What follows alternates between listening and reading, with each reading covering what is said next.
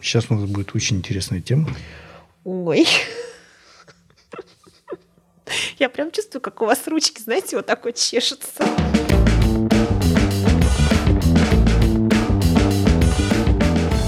Добрый день, уважаемые коллеги, дорогие друзья. Мы с вами находимся в «Желтой студии». У нас сегодня гость Семенова Елена Анатольевна, кандидат медицинских наук, терапевт, гастроэнтеролог, диетолог, ассистент кафедры пропедевтики доцент. внутренних болезней. Доцент.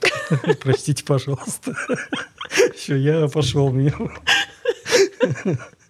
Эм, доцент кафедры пропедевтики внутренних болезней, гастроэнтерологии диетологии имени Рыса. Ну, Северо-Западный государственный медицинский университет имени Ильи Мечникова. Ильича Мечникова. А, Илья Ильича Мечникова, простите.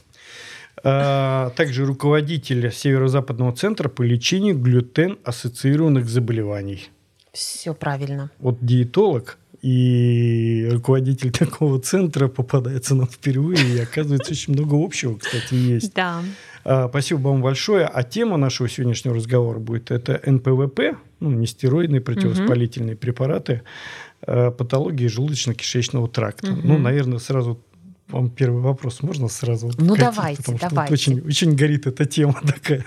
А, скажите, пожалуйста, а они какие бывают вот эти НПВП патологии? Угу. Ну, просто сразу так вот э, сколько перечислить их. Я думаю, что а, все привыкли и, в принципе, бытует, да, вот э, в литературе, там, да, в обиходе у врачей НПВП ассоциированный гастропатии. Вот это вот прямо такая самая крылатая, наверное, вот я и фраза. сказать, что все про нее знают, я думаю, это не секрет. Но а, на самом деле нестероидные противовоспалительные, они обладают таким системным эффектом и могут вызывать поражение фактически любого отдела желудочно-кишечного тракта. То есть есть НПВП, ассоциированные изменения и в пищеводе, и энтеропатии, и даже редко, но вот колопатия. Мы недавно вот буквально видели и обсуждали с вами случай такой пациентки, у которой а, было как входящий диагноз а, вроде как язвенный колит, но в итоге оказалось, что это НПВС ассоциирована именно колопатия.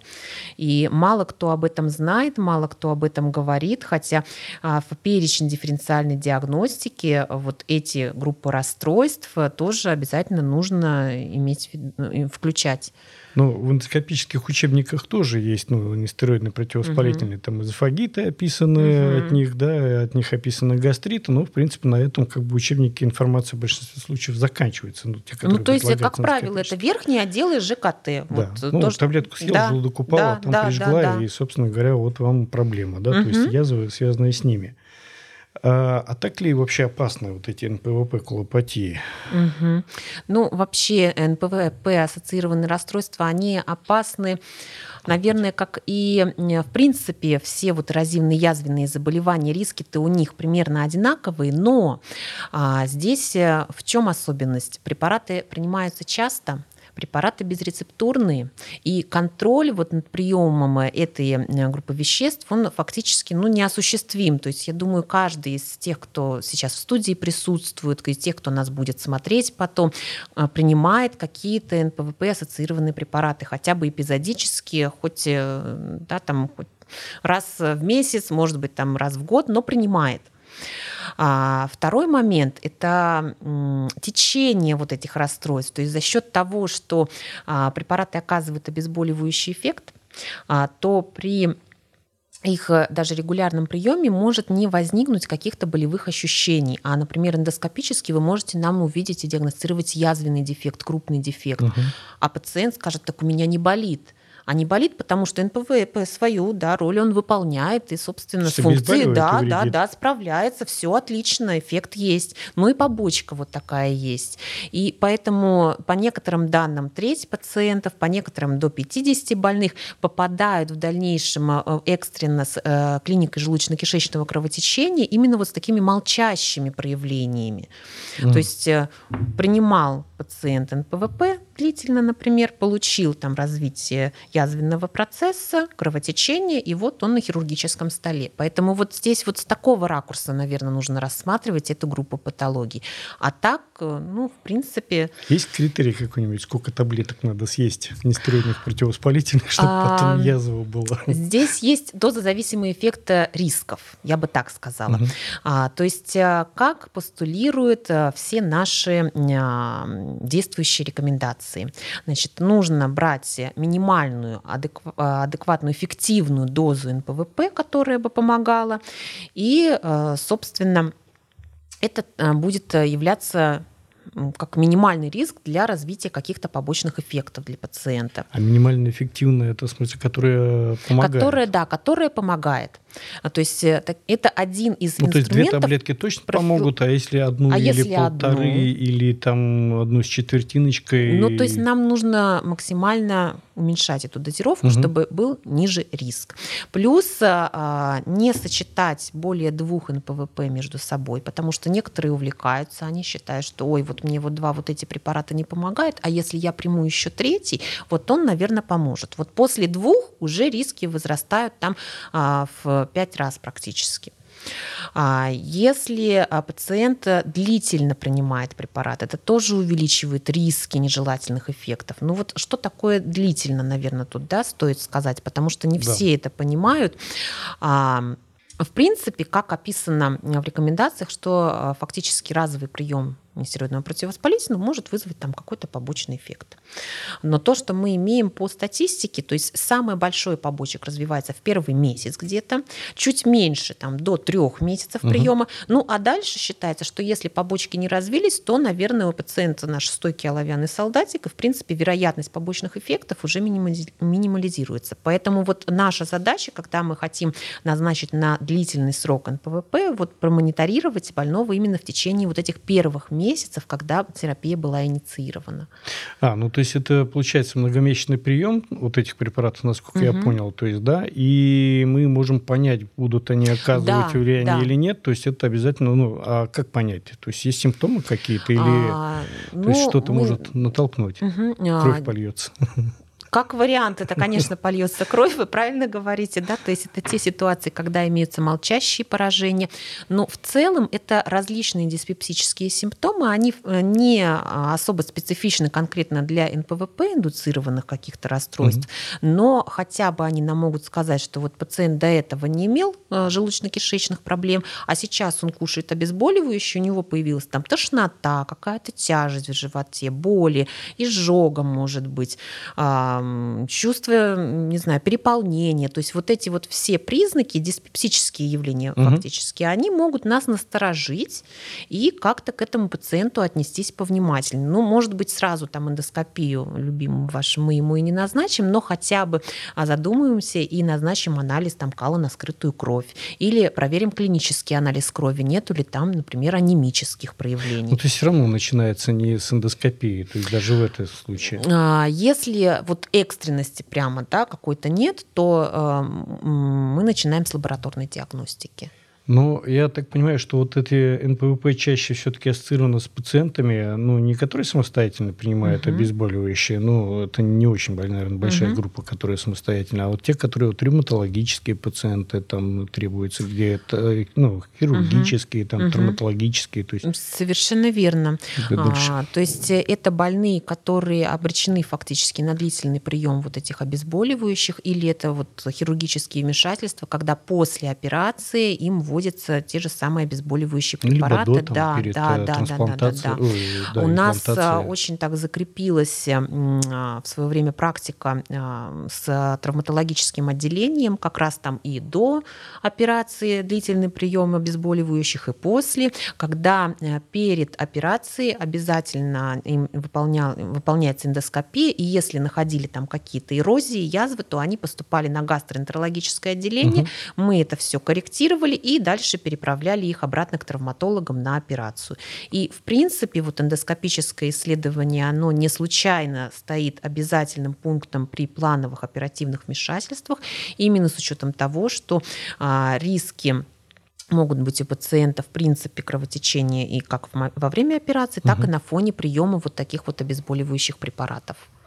Э, понятно. А теперь вот, ну, еще один такой вопрос, -то, наверное, исходя из э, вот этой всей ситуации. Мы понимаем, что перед нами человек, которому необходим прием длительный вот этих нестероидных угу. противовоспалительных э, препаратов. А есть вообще какие-нибудь показания в плане того, что как двухкратно, наверное, эндоскопию вот эту надо проводить. То есть раз там в месяц ему делать, э, смотреть, не проворонить ли язву. Ну, мы понимаем, что нестероидные угу. обезболивают, и мы понимаем, что может быть там кровотечение какое-то развиться угу, там, и так угу. далее. Или этого не требуется? Обычно ситуация рассматривается индивидуально и по клинической симптоматике, и по лабораторным показаниям. То есть угу. такого, чтобы прям вот ему там каждый месяц проводить эндоскопию, такого, конечно, нет. То есть а, если запланирован длительный прием, то лучше изначально сделать эндоскопию, оценить вообще, что там происходит со слизистой желудочно-кишечного тракта. Может быть, у него уже имеются какие-то дефекты, и мы его изначально должны сначала там подлечить, а дальше профилактику четко проводить. Угу. Ну и дальше уже в индивидуальном индивидуальном порядке по ситуации мы проводим наблюдение за таким больным. А как дифференциальная диагностика проводится? Потому что мы же можем с вами получить и смешанную, наверное, патологию. Угу, То есть конечно. имеется в виду язва и так может с эрозиями да, образовываться да, там, да, из-за да, геликобактера, да. допустим, или еще из других угу, причин. Угу. А как понять, что это вот НПВ ассоциированное?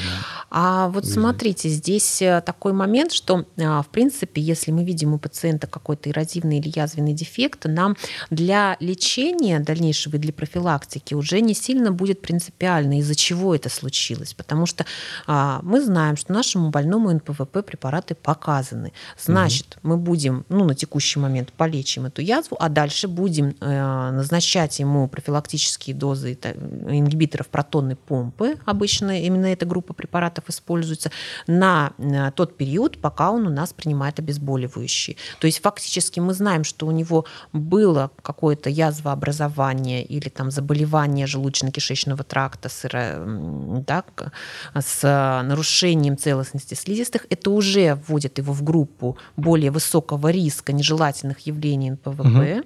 Угу. Да?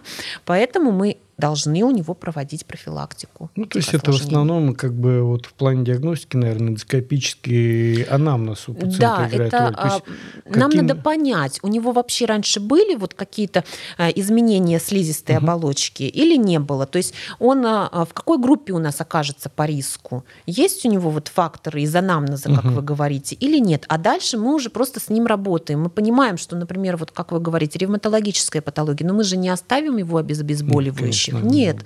Соответственно, здесь нужно просто грамотно проводить вот эту профилактику. Угу.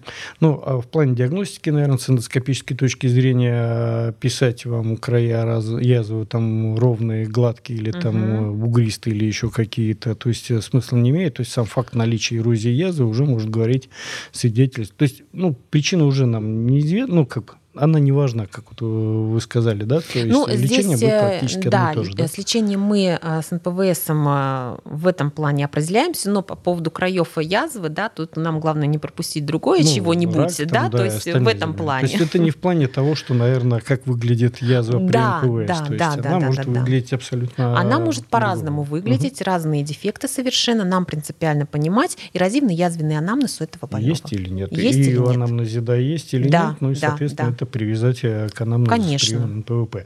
А вот э, и существуют ли, ну, вообще меры профилактики, скажем так, я просто прыгать угу. начал уже, раз мы заговорили, просто когда человек назначает нестероидные противовоспалительные препараты, понимаем, что это на долгий период, угу. и, что, и что такое долгий период, угу. сейчас самое главное, угу. да, и э, нужно ли сразу ему называть, назначать хотя бы ингибитор протонной помпы в какой-нибудь профилактической дозе, угу. или ждать все-таки появится, не появится симптомы? Угу. А, ну, э, действительно, есть э, скажем так, определенный контингент пациентов, которому мы должны проводить вот эту профилактику. Угу. И прежде всего это длительность назначения курсов, то есть это месяцы один месяц приема это уже показание к тому, чтобы у пациента мы проводили превентивные какие-то меры. Но помимо длительности курса существуют еще другие критерии, которые стратифицируют нам этот риск. Да? Угу. То есть есть пациенты высокого риска, а есть пациенты такого умеренного риска. А, соответственно, а, среди высокого риска это вот как раз если у больного уже были какие-то язвенные, эрозивные события в прошлом, то есть и а, в том числе с желудочно-кишечными кровотечениями, и здесь вот нам опять же не важно. Это высокий на, риск. Это высокий риск, угу. да, на фоне приема НПВП или не на фоне, все равно это будет высокий риск у них. Э, и дальше целый ряд факторов, которые тоже риск повышает, но не так сильно. То есть это возраст. Возраст это вообще один из таких очень важных моментов, поскольку популяция больных там 65 плюс, она достаточно большая, требует э, многие из них обезболивающих препаратов, как бы ввиду коморбидности своих вот различных заболеваний. И поэтому для нас вот э, эти больные очень актуальны. А, э, инфекция гликобактер пилори является также фактором риска. Прием, как я уже говорила, сразу нескольких э, обезболивающих препаратов, высоких доз и приема глюкокортикостероидов. Угу. Вот. Ну и, в принципе, все наши вот эти вот неблагоприятные факторы курения, прием алкоголя, да, там, вот это все тоже сюда укладывается.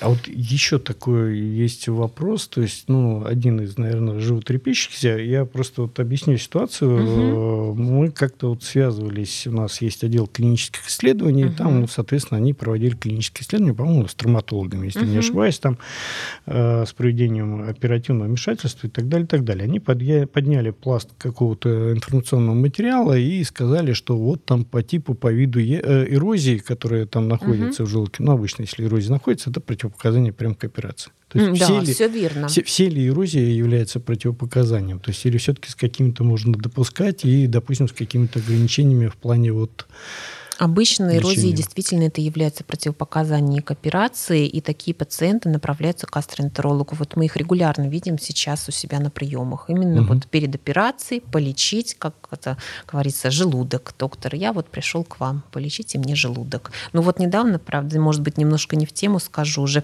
а, второй просто случай за последнее время. Такая пациентка пришла перед операцией, и в итоге оказалось там, что это рак язвы. Mm, ну, это То бывает есть, такое, да, да, пропустили. Да.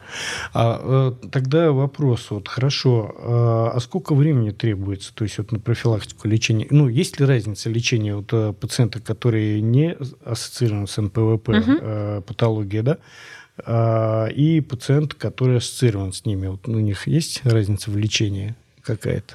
Ну, временная, может быть, Здесь там, или зависит, э, в принципе, подходы общие, скажем так, да, они похожи. То есть, если у нас есть эрозия или язва, мы назначаем ингибиторы протонной помпы, мы назначаем цитопротекторы.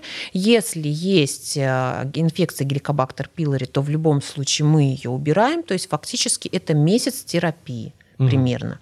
Но как э, для того, чтобы оценить э, какой-то контроль предварительно сделать, можно выполнить ИГДС через две недели, чтобы вообще оценить, там был большой язвенный дефект, например, как он начал организовываться, изменяться. Но в целом месяц все равно мы этого пациента будем лечить. Угу.